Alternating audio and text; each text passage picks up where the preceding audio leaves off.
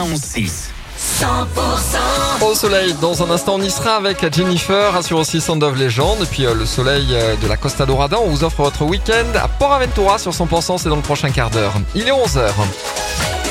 Les tubes et l'info 100% L'info sur 100%, Margot Alix. Bonjour Margot. Bonjour Emmanuel, bonjour à tous. Deux rêves parties sauvages ont eu lieu ce week-end en Ariège.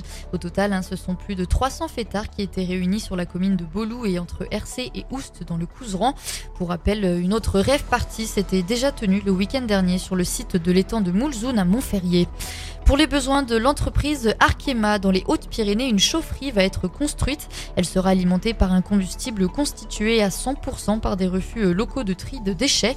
Le terrain d'implantation sera situé sur les communes de Lannemezan et la Berthe de Nest. Toujours dans les Hautes-Pyrénées, des militants de la CGT Santé et Action sociale ont déployé vendredi une banderole avec inscrit 64 ces noms devant le cirque de Gavarnie, un classé au patrimoine mondial de l'UNESCO. Ils ont protesté hein, contre la mise en place de la réforme des retraites sur ce site qui est très euh, fréquenté en ce moment.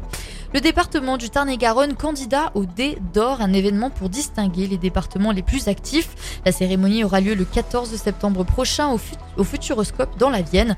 Pour soutenir le Tarn-et-Garonne, vous pouvez remplir un questionnaire sur le site du conseil départemental. Et le coprésident du club de rugby euh, Mirande-Mielan, Elie Men, quitte ses fonctions. Il avait euh, accepté la coprésidence lors de la saison 2015-2016.